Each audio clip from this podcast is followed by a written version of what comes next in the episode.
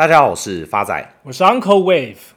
发仔，Uncle 问你个问题：你人生有没有遇过什么最重大的危机？发仔小时候跟妈妈讲话大小声，腿差点被打断，这种算吗？你那个太小儿科了，跟 Uncle 生死交关的经历比起来，根本不足挂齿。Uncle，你人生顺风顺水，除了一辈子交不到女朋友以外，我真的想不到你能遇到什么生死交关的经历。话说，Uncle 在年轻时挑战过百岳。当时是炎热的七月份，Uncle 正在往大霸尖山攻顶的路程上。说时迟，那时快，一只不讲武德的百步蛇突然偷袭 Uncle。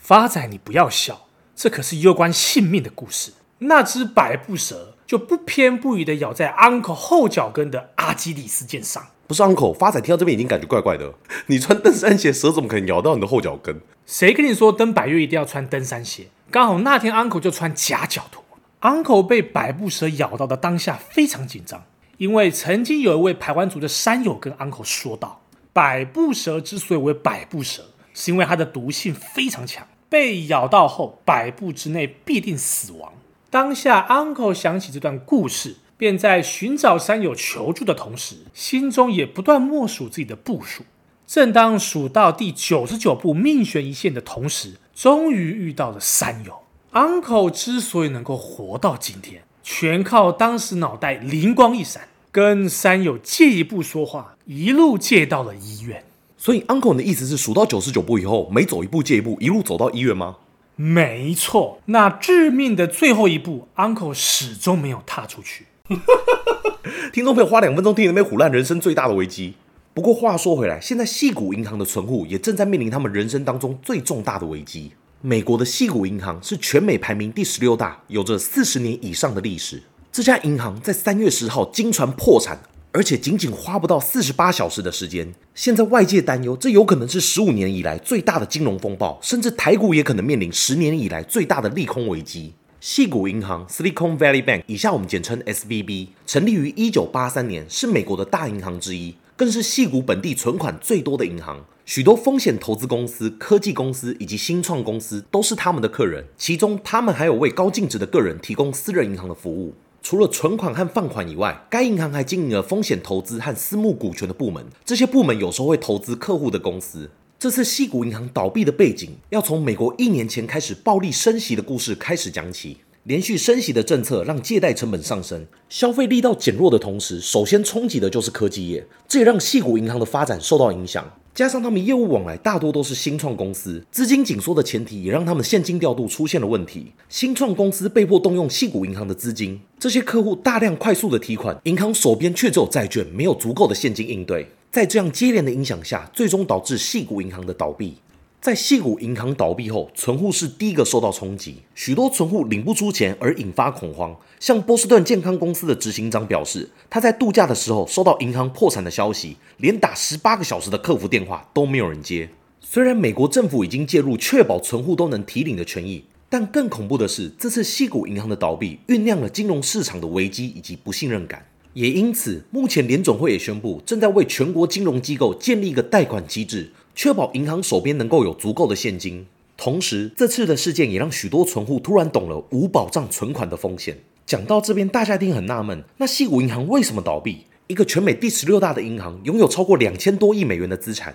重点是这家银行投资还那么保守，资产组合全部都集中在低风险的债券，像政府公债。这么保守的银行，怎么还会破产？根据业内人士的分析，这次细谷银行倒闭的原因主要有两个。第一个是受到它主要客户加密货币交易所 FTX 去年倒闭的波及，监管当局对于 FTX 的调查引起矽谷银行客户的不安，触发了挤兑潮。其中包括像加密货币行业的一个重要公司 Circle，Circle 是全美国第二大稳定币 USD Coin 的发行商。它总共有四百亿用于 USD Coin 稳定币的储备，其中就有三百三十亿存在矽谷银行。矽谷银行的事件也让这家稳定币的发行商，甚至让整个加密货币市场特别的紧张。再来是第二个倒闭的原因，面对众多客户的挤兑潮，西谷银行被迫出售这些优质的债券，但这些政府公债的价值受到联总会升息的影响而大幅贬值，加上这些债券尚未到期，直接卖出让矽谷银行承担了十八亿美元的亏损。不少分析师指出，如果不是联总会持续的升息，矽谷银行以正常的价格抛售债券，一定能筹集到足够的资金应付挤兑，进而避免这家银行倒闭。目前，根据《华尔街日报》指出，联邦存款保险公司 FDIC 已经接管了矽谷银行。从三月中开始，受到保护的存户可以到银行提取二十五万美金以下的存款，超过二十五万美金以上的存户将会收到破产管理证书，只能等到事后矽谷银行清算完后，才能拿到剩余的存款。分析师认为，目前除了购买整个矽谷银行的公司出现，否则这个过程将会拖到六到十八个月以上。回过头来讲，我们细看这次的金融危机，可以发现一件事：联总会升息环境的影响已经超出了大部分市场投资人的看法。因为在后期的阶段，联总会的升息政策会影响银行的贷款，进而影响实体经济。对于一般银行来讲，存款的成本正在上升，而且高于他们贷款以及保守投资的报酬。这进一步使得许多银行只能降低贷款或赔钱卖出早期低报酬的债券部位，而这样的举动正是矽谷银行倒闭的导火线。通常来说，银行可以将存户的存款作为投资使用，目的是为了支付存户利息，但这些资金不能用于高风险的投资。这些投资一般又分为两种，一种是流动性高的部位，像股票、短期债；第二种则是流动性低的部位，像不动产或是政府的长期债。而截至到目前的最新资料显示，矽谷银行高流动性资产与低流动性资产的比率为零点三一，相较之下，全美国银行系统的比率是一，这代表着矽谷银行的流动性资产远远低于全国的平均。Uncle 在此举一个例子，比如 Uncle 现在有股票一千万，不动产市价一千万，那么我的流动性比例就是一。再比如 Uncle 有股票三百万。不动产市价一千万，那么我的流动比率就是零点三。因此，回到前面的例子，假如 Uncle 要还发展一千万，在股票价值不变的前提之下，刚好遇到房地产修正，那么在第一个情境当中，Uncle 可以轻轻松松的卖掉一千万的股票还给发仔。但在第二个情境当中，因为 Uncle 只有三百万的股票部位，因此我不得不赔售卖出不动产部位，但是却不一定还得了发仔的钱，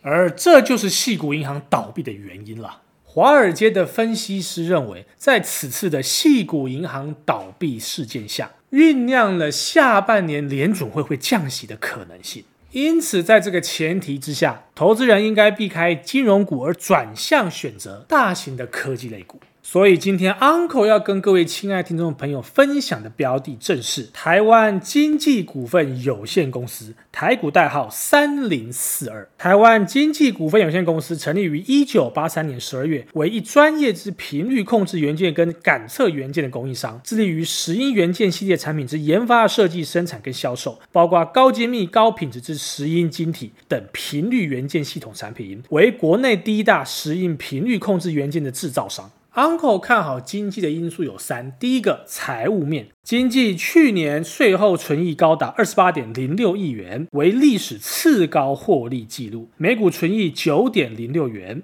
经济董事长决议配发每股七元的现金股利。若以收盘价八十六元计算，现金殖利率高达八点一个 percent。第二个，Uncle 看好的因素是基本面，经济二零二二年五 G、网通与车用产品为两大关键成长区块。全年营收占比将达五十个 percent，其中车用频率元件出货稳定成长，目前在全球市占约十个 percent，排名第三。随着新厂新产能明年加入后，市占渴望迅速提升。同时，经济提出对车用频率元件产品区块的成长寄予厚望，目标在二零二五年达成车用频率元件营收占比倍增到集团营收的三十个 percent，等于较去年的十五个 percent 占比倍增。而经济新成立的金创科技，目前自有产能设在同为经济子公司的宁波台晶电子厂区内独立生产。每月产能将扩大至六千万颗。金创在浙江宁波取得三十三亩建厂用地建厂，新建中的新厂预计在二零二三年每月开出六千万颗新产能，后续将扩充至每月两亿颗的产能。就经济频率元件产品应用别来看，车用毛利率达四十五个 percent。经济透过广达、伟创等 EMS 厂打入美系电动车供应链。也进入红海等积极发展电动车的科技厂。经济指出，全力拓展车用产品销售，除打进美系电动车厂供应链，也获欧系 Tier One 汽车电子厂的纳入，成为供应链成员之一。以目前经济车用元件出货量来看，已取得在全球车用频率元件市场十个 percent 的市占率。经济持续看好车用动能，并指出每台电动车平均若需使用一百二十颗石英元件，当电动车成长到两千万台，就需要二十四亿颗。油电混合车也要智能化，每台也要七十到八十颗到一百颗。全球车载七到八千万台以上，以目前供需状况，将呈现供不应求。值得一提的是，经济去年规划约十四亿资本支出，其中以专空车用的宁波金创约占七点二五亿元最高，主要用于车用产品跟设备升级。预估新厂今年底将完工，带动车用营收占比从十四个 percent 左右逐步攀升至两成以上。第三个，Uncle 看好的因素是技术面。假如未来经济的股价有修正到八十三点二，则股价有机会反弹到九十五点五，预期报酬将近有十五个 percent。最后是回复听众朋友的时间，第一位是我们的新朋友简华敏的来信。亲爱的 Uncle 跟发仔两位好，谢谢两位。辛苦制作节目，每集都要想笑话，真的是辛苦你们了。有个问题想请教 Uncle，因为预算有限，每个月只有三千块可以投资，不知道要投资越南基金还是零零八八七比较好，想请教一下 Uncle 的建议，谢谢两位。亲爱的新同学简华敏，你好。只要是有持续收听本频道的老朋友都知道，Uncle 向来不推荐中国科技股票，原因是因为中国的政治风险太高，难以用基本面或财务面就判断出一家公司的好坏。至于新兴市场，在全球的经济景气尚未正式落底之前，该市场势必要承担比一般更高的风险。因此，Uncle 建议，假如是以长期存股为投资方向的话，零零五零依旧是首选。Uncle 在此做一个总结：以细股银行为例，在安全的投资都有一定的风险，因此要时刻检视自己的投资组合，并保持一定的流动性，以应不时之需。谢谢大家，我是 Uncle Wave，我是发仔，我们下次见。